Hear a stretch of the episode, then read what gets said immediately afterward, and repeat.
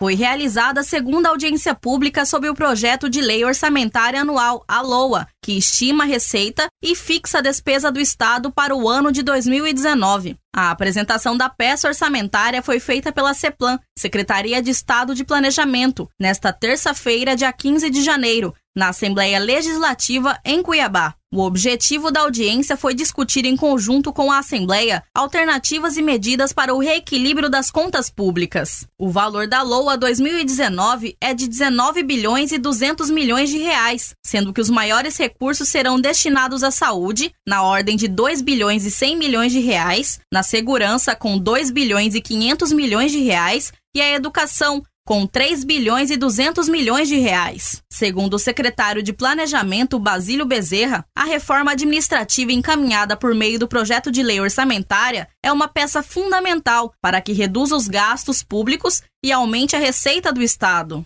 A reforma é uma peça fundamental de melhoria das condições financeiras do Estado. É, a gente defende, nesse momento, né, por meio da, da lei orçamentária anual, é, aumento de receita quando se fala do FETAB, do novo FETAB, né, que vai contribuir bastante para a melhoria desse déficit financeiro que nós temos.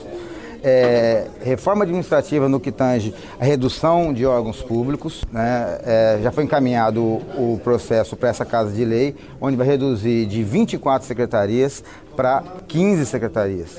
Existe uma solicitação para uma possível extinção de, alguns, de algumas estatais, que nesse momento não quer dizer ainda extinção, é só uma autorização. E, além disso, existe outras questões mais pontuais, né, como, como já tem sido feito, a exoneração de cargos exclusivamente comissionados. Reportagem no Elisa Andreola.